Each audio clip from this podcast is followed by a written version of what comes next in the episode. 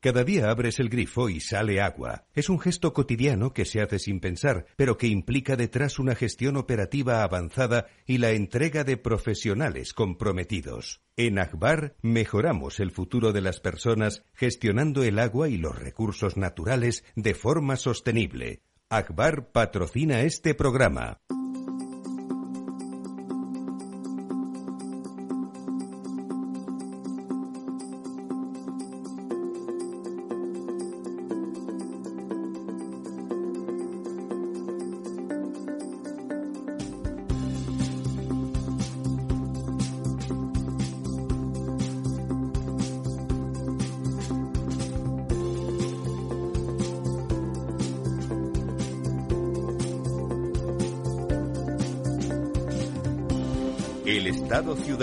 Con Ramiro Aurín y Diego Jalón en Capital Radio.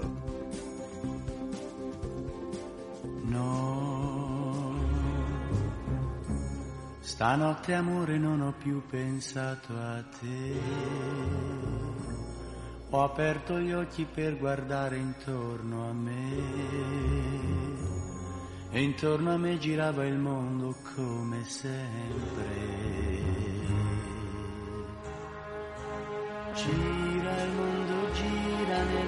Spazio senza fine, con gli amori appena nati, con gli amori già finiti, con la gioia e col dolore della gente come me.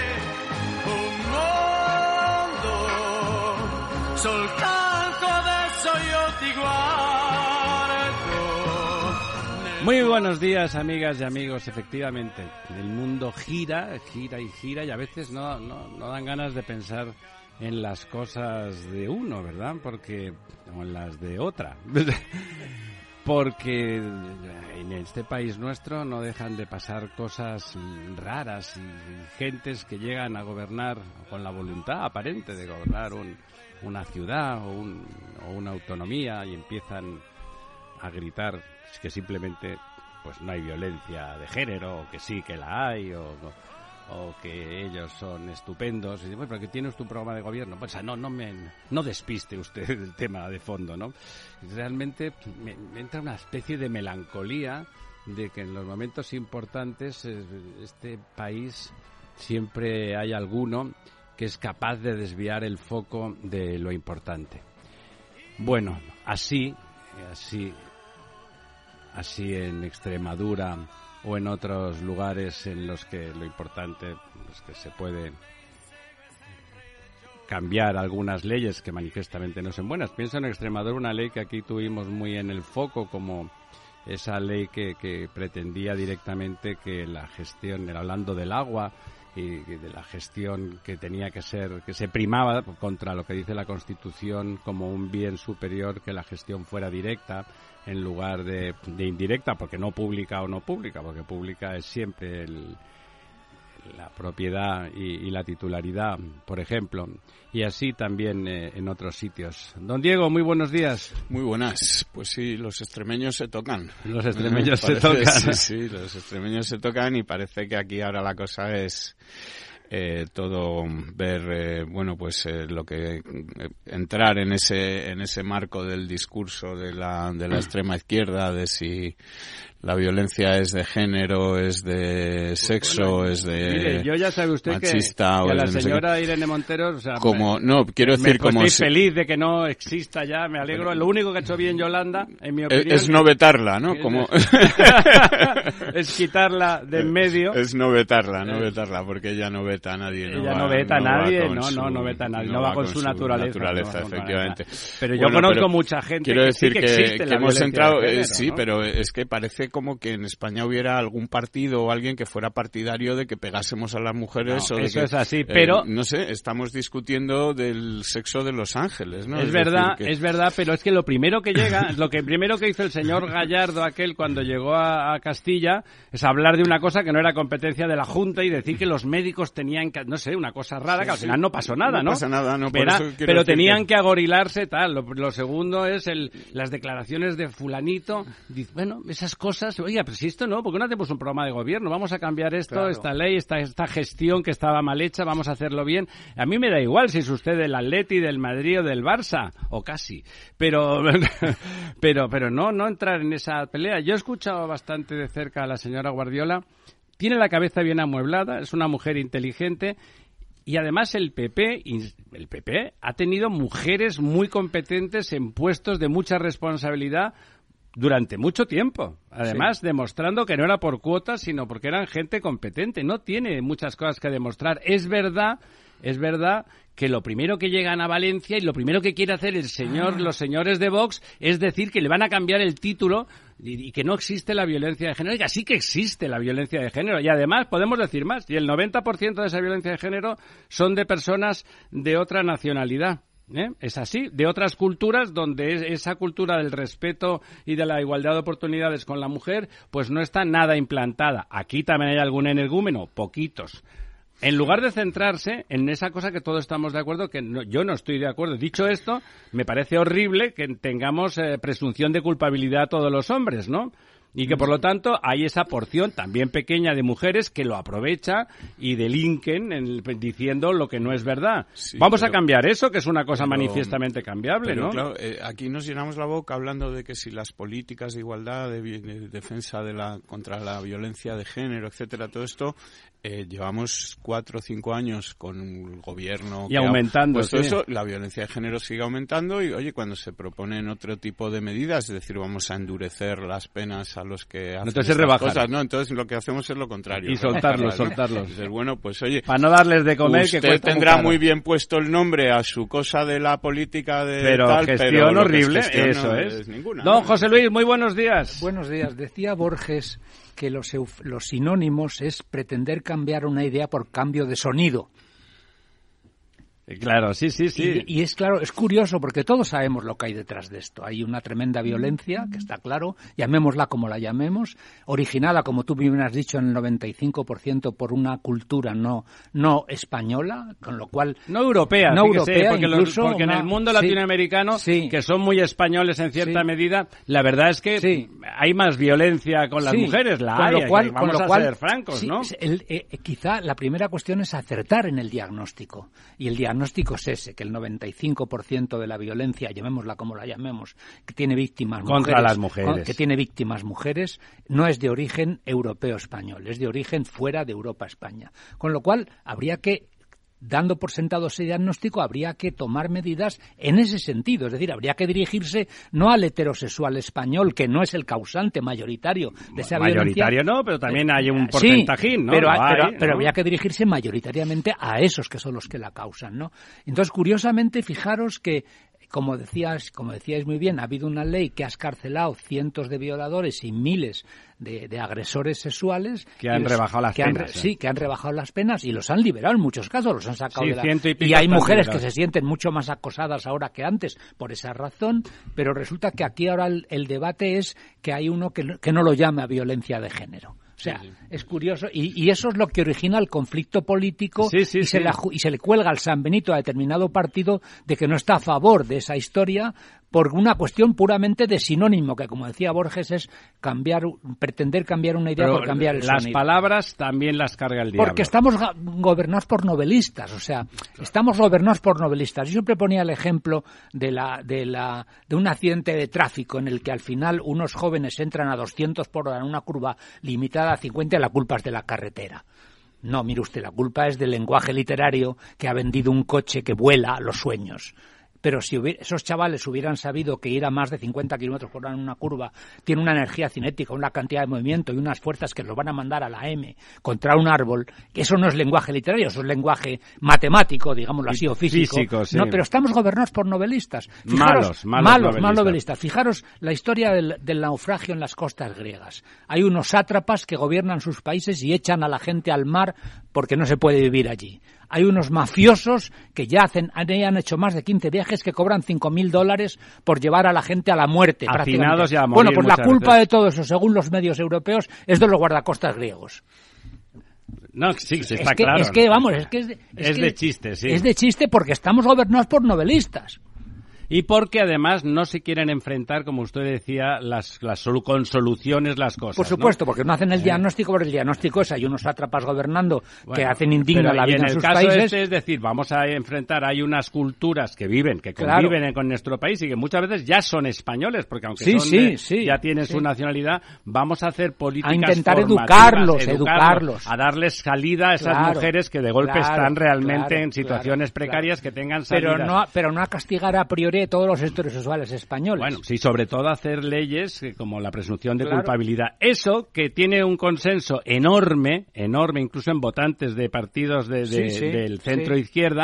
Resulta que expresado lo ves lo de las palabras cuando uno Claro, es está una buscando novela. y está buscando la confrontación de ese partido de, de Vox, vamos, Sí. le, le mola esa confrontación como hay muchos hombres ofendidos por Claro, esa presunción claro, de culpabilidad, ahí hay una adherencia emocional que La novela, del, que esperan novela. sacar cuatro Sí, votos. pero bueno, que es un poco lo que yo te decía al principio de coña, de que los extremeños se tocan, es decir, este es un debate que a lo mejor interesa a Vox, interesa a Podemos, y aquí estamos es. todos metidos Como tontos. en medio de esta cosa Pero que tienen, donde ellos tienen que ganar entre ellos votos. cosas Pero que mucha ganar, culpa pero que es- los demás, ni las mujeres, ni nadie tiene nada que ganar con nada de esto. Pero ¿no? mucha culpa es de los medios de comunicación que generan opinión pública y que se encelan en esa Claro, cuestión. los medios de comunicación son somos personas, o sea que ahí cada uno Eso tiene que es, asumir su sí. responsabilidad. Don Lorenzo, usted Muy que es días. Pues yo- bisexual. yo, yo la verdad es que voy a voy a disentir un poco. Usted, como siempre, con tal de dar opiniones. morcilla. Sí. Eh, yo lo del tema del relato, que por supuesto lo hacen los políticos, yo creo que el relato es necesario en la vida. Es Pero un relato me- cierto. Me recuerdo, sí, pero mira, yo, hay, yo hay, No un relato Sí, a- argu- pero- pero incidiendo mira, solo en la, lo la visión literaria de la vida yo creo Una que cosa es es el algo relato y otra cosa es el catecismo, ¿eh? Son cosas sí, sí, sí, distintas. totalmente de acuerdo. Pero yo creo que la, la visión literaria también es necesaria en la vida. Yo recuerdo una frase No muy necesaria, bonita. no, es divertida. Pero no, en este caso. No necesaria. no, No, es necesaria. Bueno, es yo, divertida. yo, yo creo que es algo más que divertido. Hay una frase muy bonita que recuerdo siempre que se habla de Pero esto, en relación a esto, Sí. ¿usted la ve No, no, déjame, terminar. Es, es la de Oscar,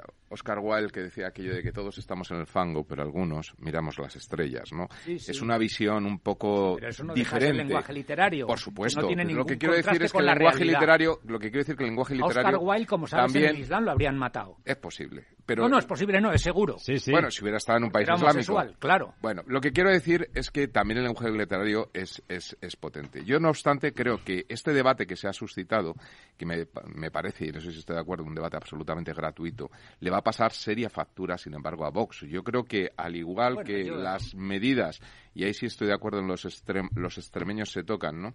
Las medidas que ha tomado, algunas medidas eh, que ha tomado eh, Podemos, le ha pasado factura. Yo creo que hay determinados elementos, y este es algo que salta claramente a la vista, que le va a pasar factura a Vox.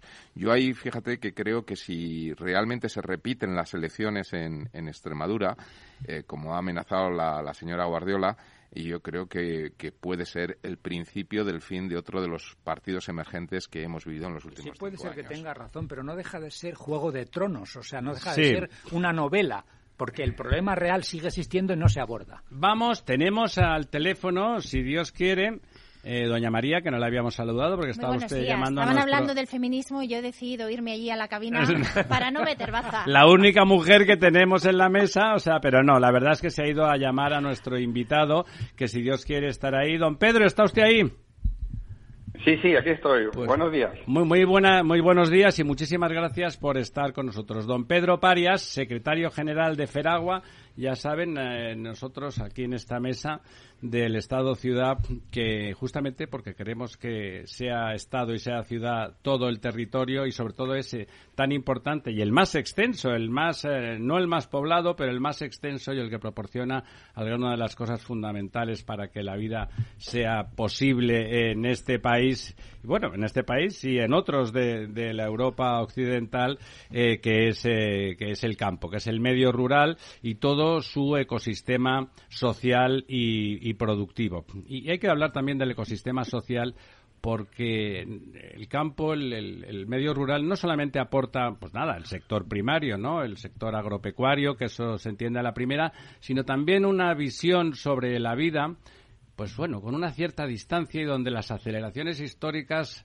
no son tan aceleraciones y a lo mejor permiten una cierta calma a, a la hora de, de las emociones y de los entusiasmos. ¿eh? Yo te- tengo un amigo era un gran promotor de, de conciertos, era, no porque esté muerto, sino porque ya no se dedica, pero que era muy, muy grande. Y me acuerdo una vez que le hice una consulta, y me dice, Ramiro, yo cada vez que me emociono pierdo dinero. Pues eso a veces eh, sirve en general para muchas cosas, ¿no? Y entonces desde el campo las emociones tienen otro tempo, como todas las cosas, ¿no? Porque las estaciones se suceden y se sabe que los tiempos no cambian tan rápido como a veces se cree en las ciudades. Don Pedro, tiempos eh, como mínimo complicados y donde las aceleraciones se le quieren imponer a ese medio rural y agropecuario que estábamos comentando a una velocidad que no es la de ustedes, ¿verdad? Pues sí, desgraciadamente estamos viviendo unos tiempos muy difíciles. Yo antes de contestarte quería a los radioyentes de explicarle qué es Feragua, ¿no? Pues sí, por favor. una asociación de comunidades regantes de Andalucía. Y tenemos más de 330.000, casi 40.000 hectáreas asociadas en el ámbito territorial de Andalucía, tanto en las cuencas litorales andaluzas, que dependen de la Junta de Andalucía, como en la Confederación Hidrográfica del Guadalquivir que depende del, Estado y especialmente del Ministerio para la Transición Ecológica y Reto Demográfico. Llevamos más de 27 años trabajando en la defensa de los intereses de los regantes andaluces y, desgraciadamente, nuestra región está sufriendo una situación de una sequía eh, muy larga, muy intensa, eh, que bueno afecta a todos los ciudadanos y muy en particular a nuestro sector eh, con fuertísimas restricciones que sin duda tienen afecciones en las producciones, afecciones en la generación de empleo, afecciones en el medio ambiente. Y, esta es la situación, eh, digamos, cercana a la crítica y crítica en, alguna, en algunas eh, circunstancias porque hay dotación cero en algunas zonas regables y la situación que vive la agricultura de Andalucía, pues en algunas zonas es muy compleja, muy complicada, con incluso abandono de árboles, con una situación eh, muy difícil, ¿no? ¿Le parece, don Pedro, que una política de reutilización al 100%, como, como ocurre en Murcia, eh, por ejemplo, de, de, las aguas eh, urbanas depuradas adecuadamente, eh, paliarían, podrían paliar de forma sustantiva esa situación? Bueno, aquí hay que trabajar en, en los territorios, cada territorio tiene soluciones diferentes, ¿no? Y nosotros abogamos porque cada territorio se estudie el mix hídrico más adecuado para darle solución a, las demandas y a las necesidades que tienen, entendiendo que en primer lugar las de abastecimiento urbano eh, son prioritarias, ¿no? Entonces, en la costa, pues tiene mucho sentido toda la cuestión de la reutilización. De hecho, hay un plan de la Junta de Andalucía de, reutilizar en horizonte del plan hidrológico 2027 y 2039 hasta 120 hectómetros cúbicos en el ámbito de las cuencas litorales, que es la cuenca mediterránea andaluza, que va desde Vera, Almería hasta Tarifa en Cádiz, Guadalete, Barbate, la provincia de Cádiz y, el Tinto de El Piedras, que Huelva, coincide más o menos con Huelva, y hay un plan de 120 hectómetros cúbicos.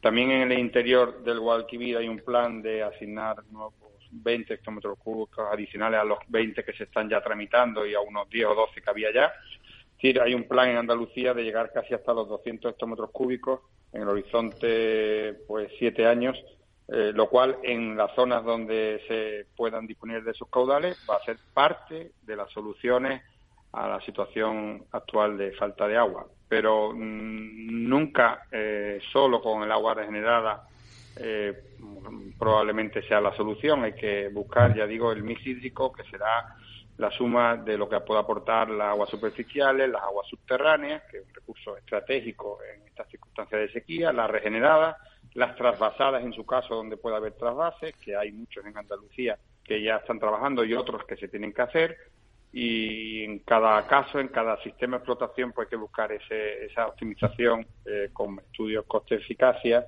y también tiempo, claro, porque si no se hace nada, pues seguiremos ya no en esta sequía que es catastrófica, sino en la próxima que venga eh, dentro de una década. Las sequías se suceden más o menos cada década, hay periodos de sequía de tres, cuatro años. Este, desgraciadamente, ya vamos por el quinto. Y, bueno, en la próxima década llegará otra. Así que todas las obras que se puedan hacer en el ámbito de la reutilización servirán para esta, esta sequía, si, si sigue, o para la próxima eh, y por tanto es muy necesario las administraciones tienen que cooperar y colaborar para da poner de acuerdo a las depuradoras que son gestionadas por las entidades locales. Coordinar todo eso, claro que sí. Doña María, nuestra especialista. Sí, yo quería, no, no lo ha dicho el señor Paria, pero yo creo que hay que destacar un proyecto que han gestionado además desde la, Federación de, Comunidades Regantes de Andalucía, que es el proyecto Reutivar, donde han conseguido regar una superficie importante de, de olivar, precisamente con aguas regeneradas, en un proyecto que es un ejemplo de colaboración público-privada con Aguas de Barcelona, con la Administración y con ustedes.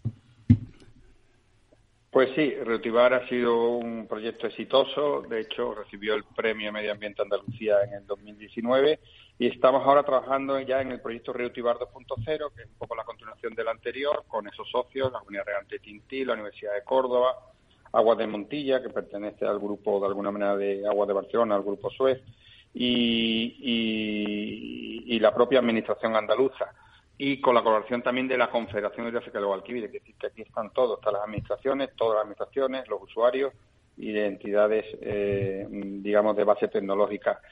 Eh, entonces, ahí lo que vamos a trabajar, estamos trabajando es en el modelo de aguas eh, regeneradas para el olivar. El olivar es el cultivo más representativo del regadío andaluz. Casi el 60% del regadío andaluz es el olivar es donde puede aprovecharse particularmente la cuenca de Guadalquivir, pero también las cuencas litorales en mayor medida estas aguas regeneradas.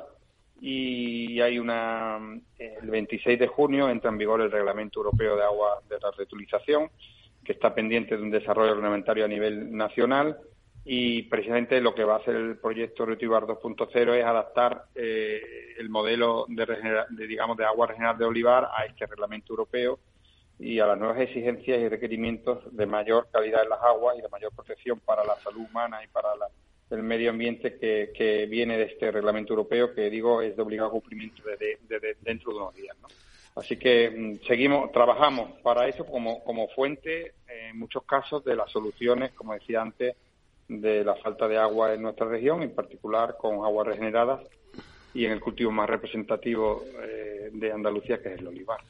Eh, buenos días, eh, Diego Jalón. Eh, hay algunos sectores, en concreto recuerdo, por ejemplo, al, presidente de Asaja, que, llevan un tiempo hablando de, sequía política. En este sentido, José Manuel Cepeda, que creo que es el presidente de los regantes andaluces, eh, ha hablado hace poco de, la necesidad de que se dé carácter de urgencia a, las infraestructuras del agua que están aprobadas y que no se han puesto en marcha, ¿no?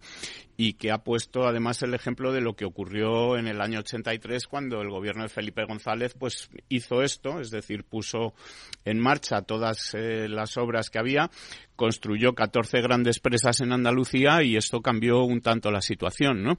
Eh, hay, hay, que hacer infraestructuras de agua eh, con carácter de urgencia o, Esperen, don, don Pedro, no nos cuelgue. Tenemos que una cuña de publicidad y enseguida volvemos con usted que tenemos muchas cosas que preguntarle. Un minutito, por favor.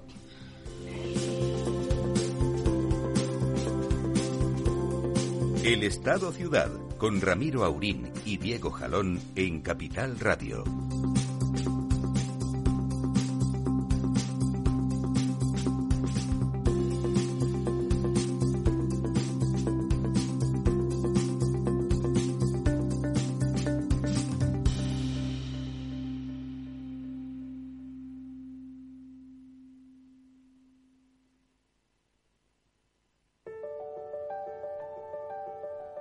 Capital Radio lanza el nuevo formato de Cripto Capital, todos los lunes a las 3 de la tarde con el maestro de trading algorítmico Carlos Puch Sajibela. Lo que nadie te cuenta, escúchalo en Cripto Capital.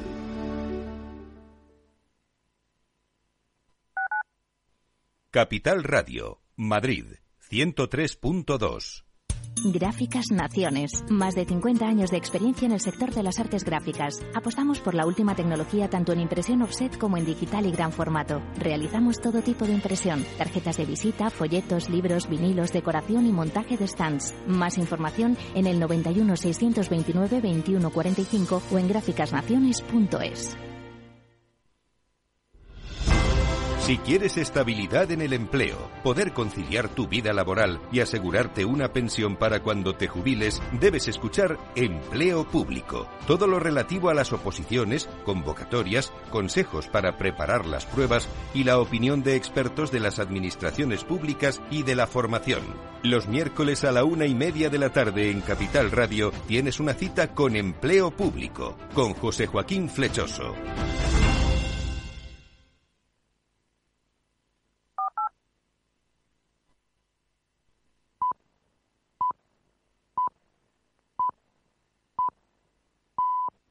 El Estado Ciudad, Capital Radio.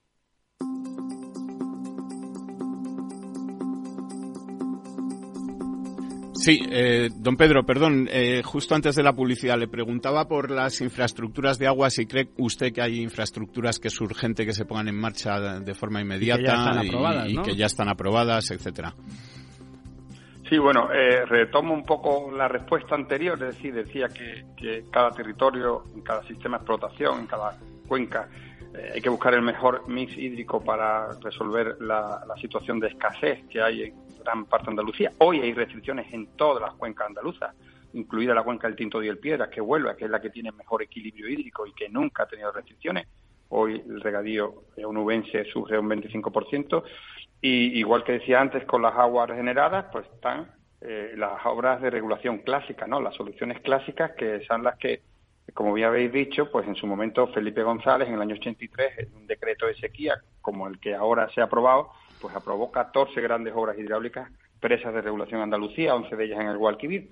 Todas esas se pusieron en marcha y empezaron a dar servicio y resolvieron parte eh, de, la, de la sequía del 92-95, pero dieron muchas más respuestas en la sequía que tuvimos el 2006-2008.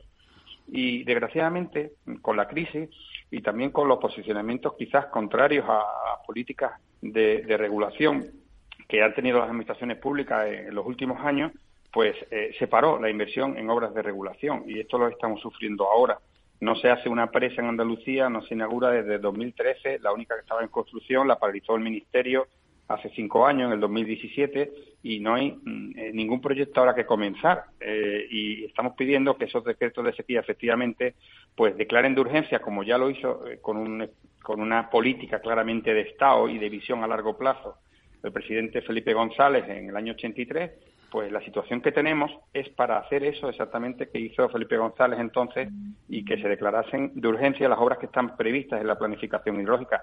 Muchas de ellas se aprueban en los planes hidrológicos, algunas llevan incluso décadas ahí, tres, cuatro planes hidrológicos y no se hacen y, y la circunstancia está tan grave, tan grave para que las administraciones públicas se pongan de acuerdo, cambien el chip, piensen que las obras de regulación y las presas son las que dan de verdad garantía a la gran parte de las ciudades españolas.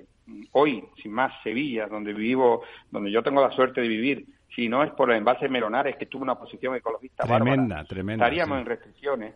En fin, estaríamos en restricciones eh, y, y, Sevilla ahora mismo aguanta un año, pero ¿qué, ¿qué, es el volumen que tiene almacenado el embalse Melonares?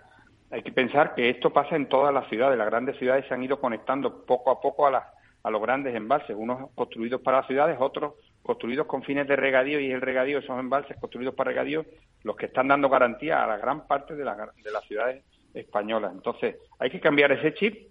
Se paralizó por presupuestario, por motivos presupuestarios, pero también por una posición un poco que ha adoptado eh, la administración actual en el Ministerio de, la Atención Ecológica y Reto Demográfico, que parece que, bueno, que, que es la bicha, las presas, y las presas no las hizo Franco, las presas se empezaron a trabajar en el siglo 19 con los regeneracionistas. En el siglo I, don Pedro, plan... los romanos hicieron cuatro grandes presas en España que todavía están en servicio. Sí, que... Efectivamente. Es que la romanos, gente ha nacido incluso, ayer, pero los romanos no, no, no hay que creer en ellos, del, existen. Del Franco lo que hizo fue coger el plan de Lorenzo Pardo, Eso es. ingeniero aragonés importantísimo, que en un se lo presentó en el año en el siglo 30, en el 31 en el 32 en el 1931-32 a Indalecio Prieto ministro de fomento y eso es lo que desarrolló Franco con buenos asesores que dijeron esto es lo que necesita el país eso es. y ahora parece ser que las presas pues no sirven y bueno no, no yo creo que sí. todos los que tienen la suerte de abrir un grifo en España el 80% es un agua que viene de una presa, que es de calidad, que es de garantía. Pedro, es que hay gente que se cree que los envases también están enterrados en el Valle de los Caídos. Entonces, claro, eso, Pues,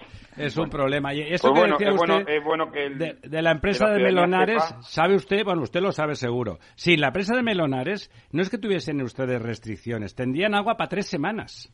En Sevilla. En Sevilla, Pues sí. para tres semanas. Pues sí, esa es la realidad. Y son los mismos movimientos, exactamente las mismas personas que se opusieron a Melonares hace 15 años cuando eh, fue eh, la, la alcaldesa Soledad Becerril con el, el equipo del presidente de Confederación Manuel Vizcaíno, Juan Saura, en fin, son los que pusieron en marcha ese proyecto y ese proyecto de agua a Sevilla y su entorno, más de 1.400.000 habitantes que estarían hoy sin agua. Esa es la realidad. Pues no, pues bueno, a ver si somos capaces de entrar en la eh, en la cabeza de estas personas que han paralizado este tipo de obras, asociándolas a, a periodos de- de- del general, o simplemente porque piensan que el desarrollo mm, moderno pasa por la deconstrucción o por, el, por ir para atrás. Y bueno, eh, yo no creo que el país, el desarrollo, nuestra región, Andalucía, que es una maravilla con el clima que tenemos, la geografía que tenemos, las montañas, en fin, eh, tenemos un potencial eh, turístico y eh, la, eh, la agricultura y la agroalimentación importantísimo. Y eso pasa por tener el agua garantizada, hacer las presas, hacer desaladoras, hacer regeneradoras, mm, forzar los pozos incluso en las circunstancias de sequía y ponerse de acuerdo en las administraciones. Claro. Sin agua, desde luego, Don Andalucía. Pedro, y don Pedro, y además son ustedes ocho millones y medio de habitantes, la región más poblada de España, que tiene derecho a tener un desarrollo humano y económico, ya sin que parezca que se está compitiendo por cosas raras. O sea, es que ocho millones y medio de personas necesitan un nivel de abastecimiento para sus actividades, una actividad agrícola además muy importante y sustantiva y tal. Es que hay que defender al final la realidad y a las personas y lo que están haciendo, dónde y cómo viven al mismo tiempo, ¿no? Don José Luis González Valvé le Sí, pregunta. buenos días, Pedro. La verdad es que eh, estamos en un momento clave porque hay unas elecciones generales el 23 de julio y a mí me gustaría saber si en los programas de los partidos políticos que se presentan a esas elecciones hay algo de lo que estamos hablando aquí o están encebollados con la violencia de género. Bueno, me va a permitir usted que, que no vaya a entrar en, en cuestiones de los programas que lo desconozco. No, pero es Entiendo que- que habrá partidos eh, eh, que habrá partidos que tienen eh, en su programa pues el desarrollo de las infraestructuras hidráulicas necesarias para un equilibrado desarrollo. Hay, hay partidos que claramente pues lo dicen, al menos sus representantes, y todavía no conozco el programa y voy a evitar entrar en esa, en, esa esto. Pero evidentemente yo creo que eh, por supuesto, por el parte de los agricultores, de los, los- los regantes y la ciudadanía, creo que hay una posición clara de que el agua es importante, que eh, la legislatura, en particular de Juanma Moreno, la del presidente de, de Andalucía, la habló cuando inició eh, esta legislatura de que iba a ser la legislatura del agua, se están poniendo las bases para ello y necesitamos que eh, los que gobiernen, eh, próximamente en el gobierno, sea del partido que sea, eh, bueno, tomen, tomen conciencia de la, de, la, de la situación que estamos viviendo, sobre todo en Andalucía, también en otras zonas de España, eh, y, y cambien el chip y la dinámica que llevábamos, que es una dinámica pues perversa de, de ir para atrás, ¿no? Y, y, bueno, eso es lo que le pedimos a los partidos políticos, sean del color que sean. Bueno, yo creo que nosotros aquí, en esta emisora, estamos obligados a hacer un análisis hidráulico de los programas No, electorales claro, de los partidos nosotros sí, políticos. pero el don, don Pedro, me, me parece bien ya, a buen entendedor, buena, pocas palabras bastan, ¿eh? Yo he entendido todo lo que estaba diciendo don Pedro. Doña María, Sí, señor Paría, yo le quería eh, comentar. Esta semana conocíamos un informe de la Federación de Estudios de Economía Aplicada donde, bueno, pues abogaba por las obras de regulación de los recursos hídricos precisamente para una gestión más sostenible. Concretamente abogaba por los trasvases y por establecer un mercado de compra-venta de derechos de agua como una herramienta que va a permitir evitar, lo decían ellos literalmente, las guerras ¿no? que hay entre regiones por el agua. Este año se está dando precisamente en Andalucía y con los arroceros de Sevilla, donde usted eh, reside, bueno, pues algo que algunos medios eh, hemos demonizado, no, no yo personalmente, sino en mi condición de medios, señalando que es la primera gran compraventa masiva de derechos de agua. En realidad este es un mecanismo absolutamente permitido por la ley. Es la propia Confederación Hidrográfica la que ha publicado una nota Se hace en explicándolo. el mundo desde hace mucho tiempo. Y en ¿no? España, desde siempre, la ley de aguas tiene ya unos años y es que cuando hay unos derechos de riego que no se van a utilizar, como es el caso de los arroceros de, Sevilla, que no tienen agua suficiente para poder inundar y poder poner en plantación casi 40.000 hectáreas de arroz, hablamos de la provincia, la principal productora de, de arroz de nuestro país, bueno, pues han decidido ceder por un justiprecio, todo esto arbitrado y, y, bueno, pues eh, absolutamente transparente, esos derechos de agua a otras comunidades y a otros agricultores para que puedan salvar sus cultivos. Ustedes nos podrían explicar y, bueno, un poco también dar a conocer que, que no hay que demonizar esta compraventa de derechos de agua. Es una cesión que lo que permite es que donde no se van a utilizar se le pueda dar el uso para el que estaban dispuestos. Bueno, le agradezco mucho esta pregunta porque es otra herramienta de las que hay, no solo son las obras de infraestructura, sino eh, la mejor gestión que se puede hacer y eh, este tipo de herramientas, que son herramientas, la cesión de derechos de agua perfectamente eh, legales, aprobadas hace muchos años, que se ha venido utilizando además de forma consistente en los últimos 20 años. Hay casi 250 hectómetros cúbicos que se han trasvasado del Tajo a Segura, también entre el Guadalquivir y, y Almanzora en el pasado a más de 60 hectómetros.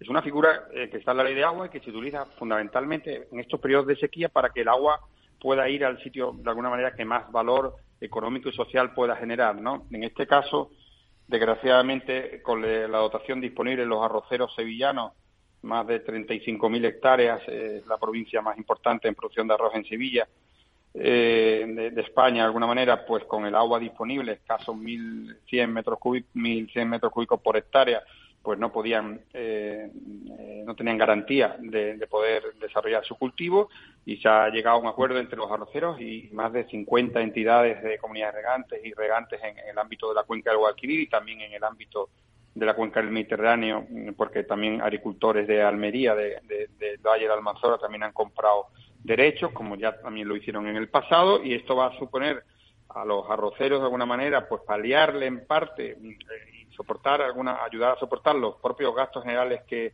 que ellos tienen, pues eh, los IBI, eh, los cánones de riego en su caso, las tarifas fijas de electricidad, el, el mantenimiento de su red, de su red de mantenimiento de las comunidades regantes, una, una compensación para eso y a su vez eh, los cesionarios o los que van a aprovechar esas aguas pues van a poder pues, salvar la arboleda o sacar alguna producción más de la, de la escasa prevista o, o, o otros cultivos de valor eh, como pues en los almerienses pues hortícolas y otros cultivos y de alguna manera ayudar a soportar eh, la situación que tenemos que digo es, es, crítica no con 700 metros cúbicos por hectárea que es el 12% de una dotación normal comprenderán que no se puede desarrollar la actividad. Si con la cesión de derechos pues eh, del 12 pasa al 20 o al 30, pues podrá mm, eh, salvar los muebles, vamos a decir, producir un poquito más o incluso exclusivamente salvar la arboleda, que desgraciadamente sería un impacto económico muy importante si por las circunstancias que hay y desgraciadamente en algunas zonas va a llegar la arboleda, ya sea cítricos, ya sean almendros, ya sean olivos, eh, ya sean subtropicales, se pueda perder, ¿no? Entonces, pues una herramienta perfectamente legal. Ha habido movimientos, desgraciadamente, que se han opuesto a esto, pero bueno, eh, más derecho al pataleo que, que, que, que, otra cosa porque no tenía ninguna razón y esto va a ayudar de alguna manera. También es una herramienta para ayudar a esta situación. Sí, es curioso lo, ese, ese, pataleo, don Pedro, que no va a ningún sitio, ni tan siquiera estamos hablando de un sector que contrapone sus intereses con los de otro y entonces, bueno, cada uno ya se sabe que ve el patio desde su casa y cada uno ve el cristal, las cosas con el cristal, del color del cristal con que se mira, pero no es eso, simplemente hay una especie de afán, un agorilamiento, un, un enconamiento, el agua no se compra ni se vende, una frase que queda estupenda, pero que es mentira. La, el agua está para aplicarla en el lugar donde sea más eficiente y, por lo tanto, si un campo como el campo caso de la Rozal, que no admite ninguna restricción, o sea, porque no es que dé más o menos, si no se consigue inundar lo suficiente, simplemente no funciona, se, se limita, se le, se le traspasan los derechos a otros agricultores y, evidentemente, hay una compensación vía mercado. Mercado, eso también es pecado, claro, es que estamos en esa la especie. Y, que está hablando don Pedro de que de se trata de salvar la arboleda. Cuando él dice esto, se trata no de salvar la cosecha este año, sino la de, la de muchos otros años y que los árboles no se mueran. Lo que está diciendo es de un sentido común y de una racionalidad formidable y lo que es lo que nos hace pensar lo tremendo que es este país es que eso se enfrente y se demonice, ¿no? Brevemente, que tienes otra palabra pendiente, doña María, brevemente. Sí, yo quería también, al, hilo de lo que estamos diciendo, justo ahora se están, bueno, sometiendo a consulta pública los planes, la revisión de los planes de sequía de la Confederación del Guadalquivir, que es una de las más castigadas por este ciclo de sequía, y ustedes en sus alegaciones dicen que entienden que tiene que haber restricciones, pero para todos los usos, también para los usos ambientales. Bueno, sí, desgraciadamente, por la construcción de, cómo está la normativa y de los índices que se utilizan mm, eh, para decir eh, los pasos de los diferentes escenarios de sequía que hay, alerta, emergencia y tal, pues hemos sufrido una situación, la verdad es que es triste que em, el caudal ecológico se reduce cuando se da las circunstancias de sequía prolongada, eso depende de un índice, el SPI, un índice internacional que depende de la pluviometría, y sin embargo ese, ese paso a esa, a esa sequía prolongada, que es la que permite reducir también los caudales ecológicos, porque que decir que las dotaciones de los regantes llevamos ya cuatro años reduciéndose, empezamos por el 10, el 20, el 50, el año pasado el 70 y ahora este año el, el 89 por, o el 88%, los caudales ecológicos no se estaban reduciendo y eso no tenía sentido, incluso los envases de abastecimiento que se pueden, pueden echar en falta si el otoño que viene no, no llueve, ¿no? Y lo que estamos pidiendo es que también de alguna manera los caudales ecológicos se reduzcan y que se modifique la normativa y esos índices que hacen entrar en, circunstancias de sequía prolongada y por tanto reducción de caudales. Pero era muy triste pensar que se estaba eh, de alguna manera advirtiendo unos caudales ecológicos en una circunstancia donde de forma natural probablemente el río no llevaría agua ninguna, porque hay que decir que muchos eh, nuestros ríos y los caudales ecológicos en muchas zonas de España si los hay es porque hay embalses, que si no, muchos ríos en muchas épocas se secarían. Efectivamente, don, Pedro, cualquiera que se haya estudiado las series históricas en los ríos españoles, sobre todo los mediterráneos, los atlánticos un poco menos, hay estiajes feroces. O sea, en, los pequeños de golpe no hay nada, pero incluso en ríos como el Ebro ha habido estiajes de 8 metros cúbicos por segundo y cualquier rebaja por debajo de los 80 figura que es un drama rural entre sacos. Totalmente, pero y es mentira, es que es, mentira, no es así, es nuestros ríos no son así, ¿no? Eso es histórico. Por, yo voy a dar un dato y por eso termino. El rey Fernando III el Santo en el 1248 cruzó el Guadalquivir por el vado de las estacas con todo su fuerza, ¿no? todos no sé cuántas personas y cruzó por pegado al Calá del Río, que es una población a escasos 20 kilómetros de Sevilla, y por ahí cruzó el río. El río entonces pues no llevaría agua, llevaría muy poca. Y esta es la realidad de nuestros ríos cortos, mediterráneos, y parece que algunos quieren volver, no sé, que los ríos sean como los de Europa. Desgraciadamente no tenemos el Elba, no tenemos el Danubio, no tenemos el Rin, tenemos los ríos que tenemos. Y solo gracias a los embalses, em, construidos fundamentalmente para fines de regadío, son los que hoy hacen que los ríos corran. Efectivamente. es la realidad y, bueno, nosotros la ponemos de manifiesto y queremos que los planes de ah, sequía pero, cuando Pero es, eso es lo que ha dicho usted, la, realidad, esa realidad que nos dedicamos a negar. Las series históricas de los ríos antes de los embalses tienen estiajes cada 10 o 15 años muy, muy, muy violentos, ¿eh? Muy violentos. Don Lorenzo. Muy buenos días, eh, don Pedro. Incluso el Danubio el año pasado vimos eh, con barcos varados, ¿no? No, pero a mí mi pregunta va por otro lado, don Pedro. Eh, antes ha comentado usted que este gobierno de la Junta de Andalucía, don Juan Manuel Moreno Bonilla, eh, había declarado que esta iba a ser la legislatura del agua y que estaba sentando, afirmaba usted, sentando las bases un poco de todo este tipo de infraestructuras. A mí me consta que una de las cosas que más me ha sorprendido del gobierno del señor Moreno Bonilla es que ha creado una unidad de aceleración dentro de la Junta de Andalucía que cuando se, eh, se habla de proyectos de iniciativa privada, colaboración pública-privada, etcétera, uno de los problemas que tienen los, los, las empresas o los, los emprendedores privados es que se encuentran, y en el agua ocurre mucho, con diversas eh, justaposición de administraciones. Capas, administrativas. Sí, la administración de, la comunidad autónoma, la administración eh, local, la administración del Estado, eso ocurre en el agua, que en el caso de la Confederación, etcétera, etcétera. Y entonces se meten en una maraña donde los procesos procesos se dilatan muchísimo. En la Junta de Andalucía ha creado una cosa que yo creo que es novedosa en España y a mí me sorprende mucho, que es la unidad de aceleración, que consiste en unos funcionarios que se conocen bien los entresijos de la Administración y que van de pepitos grillos entre todas las administraciones para ayudar a esta iniciativa privada. Y de hecho, en ámbitos que no tiene que ver con el agua, ámbitos urbanísticos, han desatascado ya operaciones que normalmente venían tardando entre 5 y 10 años en cuestión de meses. Por ejemplo, la operación Repsol en, Málaga.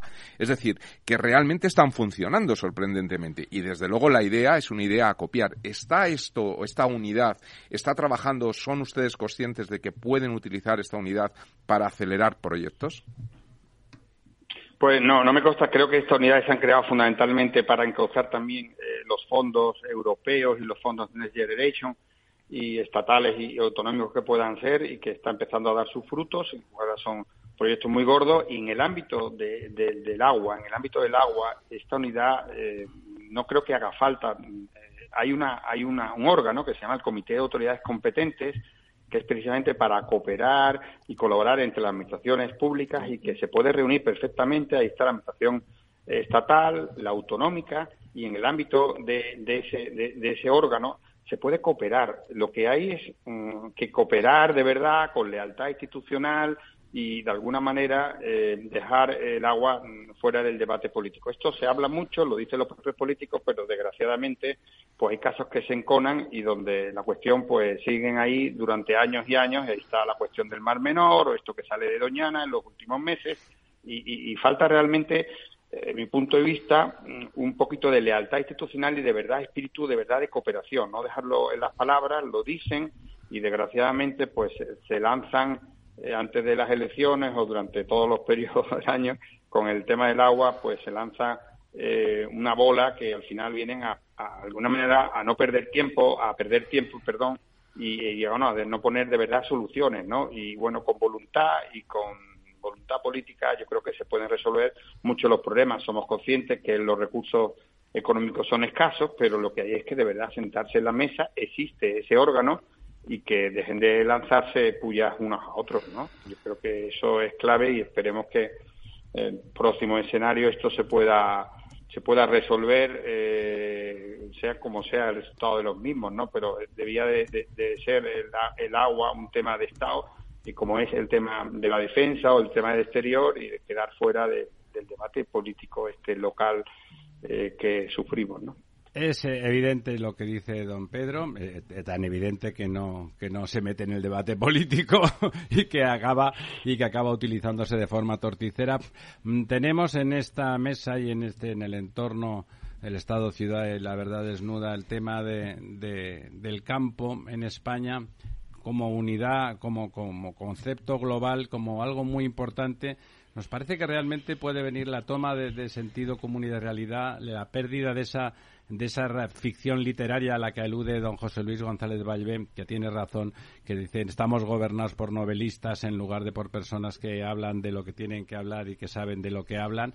Y estamos, no diré sorprendidos, o sea, menos doña María, que conoce el sector desde hace muchos años, pero es verdad, estamos recibiendo y estamos acercándonos a las personas, a los responsables de esa realidad agropecuaria y rural, y la verdad es que nos parece que el nivel de reflexión es enorme desde una humildad intelectual, no, no incapacidad, sino humildad en el sentido de una aproximación tranquila y reflexiva a la realidad, quizás sabiendo que, que, la posición de partida no es la óptima eh, política y nos parece que desde esas, desde esas posiciones y desde esas personas podemos llegar a cambiar un discurso que es, que es muy dañino y que no habla de la realidad, sino habla de cosas que se parecen eso, a las series esas como Juego de Tronos o, a películas distópicas que nos hablan de cosas que no existen y de personas que se dedican a cosas que no se están dedicando en la, en la actualidad y de territorios que no son los territorios que están en la actualidad.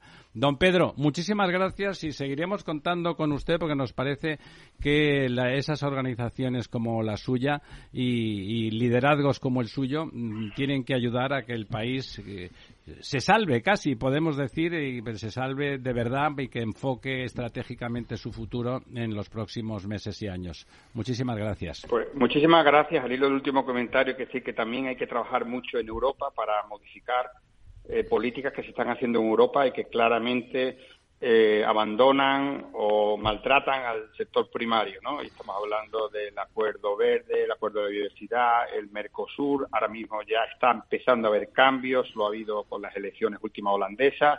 Empieza, empieza a haber resquebrajamiento de las unidades que había en el, acuerdo de Mercosur y está siendo muy difícil la modificación de leyes que eran medioambientales, que eran muy perversas para, para nuestro agro. Hace falta también ahí en Europa cambiar las posiciones y tener buenos representantes a nivel de España y los países eh, productores, ¿no? Seguramente eso en los próximos años va a ser fundamental porque las políticas agrarias en lo, en lo, en lo, las directivas, en lo legislativo, provienen de ahí y por lo tanto es donde hay que habrá que actuar. Estamos completamente de acuerdo, don Pedro. Muchísimas gracias. Volveremos a llamarle en breve, a ver después del 23, a ver qué nos depara el futuro político. Muchas gracias a vosotros. Bueno, don, nos queda poco, es hecho esos pantanos, don Pues Diego, nada, no sabemos vivir sin ellos. Dice don Pedro que atacan al, segro- al sector agrícola y al sentido común, pero bueno, el- el- los pantanos, eh, por hacerlo muy rapidito, eh, perdemos 98 hectómetros cúbicos esta semana. La cuenca que gana es la cuenca del Ebro, que eh, gana muchos hectómetros cúbicos esta semana.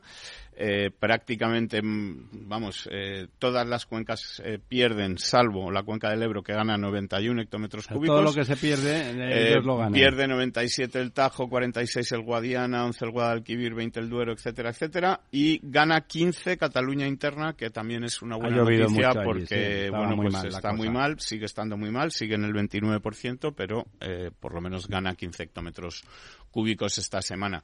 Y si quieres por comentar alguna cosa, por favor. Eh, estábamos hablando, hemos hablado porque es el tema de conversación en los pactos por, por el formar gobierno en Extremadura, pero hay otra comunidad como es la comunidad aragonesa donde también hay una negociación para formar unos pactos y lo primero que ha exigido el partido aragonés regionalista al Partido Popular para apoyarle es que exprese mm, por escrito su rechazo al Trasvase del Ebro. muy bien, don Ramiro. Efectivamente, ese es el punto que le parece fundamental a los aragoneses regionalistas, el trasvase del Ebro que se realizaría, digamos, en, en, ca- Cataluña. en- en agua que ya ha pasado que ya ha pasado, pues bueno, pero vamos, que no se haga un trasvase del Ebro de un ¿Por agua no? que a ellos no les toca, ¿no? Entonces, bueno, pues esto es un poco ese ataque, lo que te decía, que es un ataque al campo, un ataque a tal, pero sobre todo también un ataque al sentido común. Es una ¿no? irracionalidad Es más. decir, eh, Podrían firmar la carta en Cantabria, que es donde nace el Ebro. Sí, ¿verdad? Y que no salga nada de allí. Efectivamente, ¿no? Bueno, pues eh, si Nada, quieres con esto lo 20 dejamos. segundos, ahí lo dejamos. Doña María, mm, Por quedarnos en positivo, el déficit hídrico en lo que llevamos año hidrológico ha pasado del 20 al 16%, aunque sigamos en sequía. bueno, esos, esos porcentajes, a, vamos, no sé dónde me llegan. Don Lorenzo, don José Luis, don Diego, amigo Buenos días a Félix. todos. Hasta esta noche en La Verdad Desnuda. Mucho, no mejor.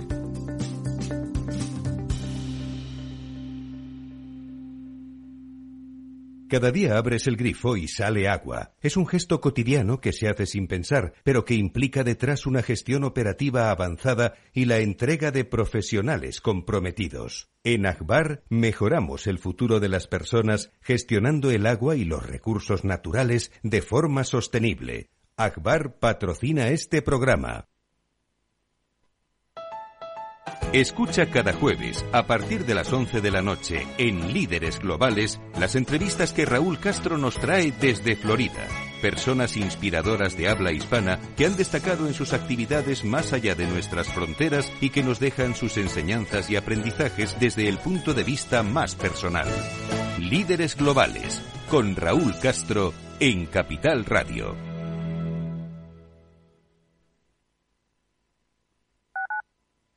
Capital Radio, Madrid, 103.2. Horno San Onofre. Somos pasteleros y eso nos gusta. Utilizamos materias primas que nos hacen disfrutar y elaboramos todos nuestros productos de forma artesanal, sin sucedáneos, ni margarinas, ni grasas trans. Sabemos que las cosas buenas son importantes. Con el hashtag buscamos gente dulce. Horno San Onofre, calle San Onofre 3, teléfono 91 532 9060, www.pasteleriasanonofre.com. Disfruta de la mejor cocina gallega en Montes de Galicia. Todo un clásico moderno en el barrio de Salamanca. Disfruta de la variada dieta atlántica, de las mejores carnes y pescados tratados con respeto y transparencia y regados con una de las mejores bodegas de la zona. En grupo, en familia o en pareja, Montes de Galicia te ofrece el espacio perfecto en cada ocasión. Empresas tecnológicas, escuelas de negocios, sindicatos, organizaciones empresariales, empresarios, formadores y figuras relevantes de las administraciones públicas comparten tertulia todos los miércoles a las 3 de la tarde en Cibercotizante, un programa dirigido por José Joaquín Flechoso. Cibercotizante, la digitalización desde una óptica diferente. Capital Radio. Inversión inmobiliaria acompaña al mercado inmobiliario en este nuevo ciclo. Todos los jueves de 10.30 a 13 horas, el inversor encontrará las claves para realizar su mejor inversión. La mañana de los jueves en Capital Radio tomamos el pulso al sector inmobiliario. Noticias, análisis de mercado y debates donde los protagonistas del sector podrán contar en primera persona los retos a los que se enfrenta el ladrillo. Inversión inmobiliaria pone la voz al sector inmobiliario. Aquí, en Capital Radio.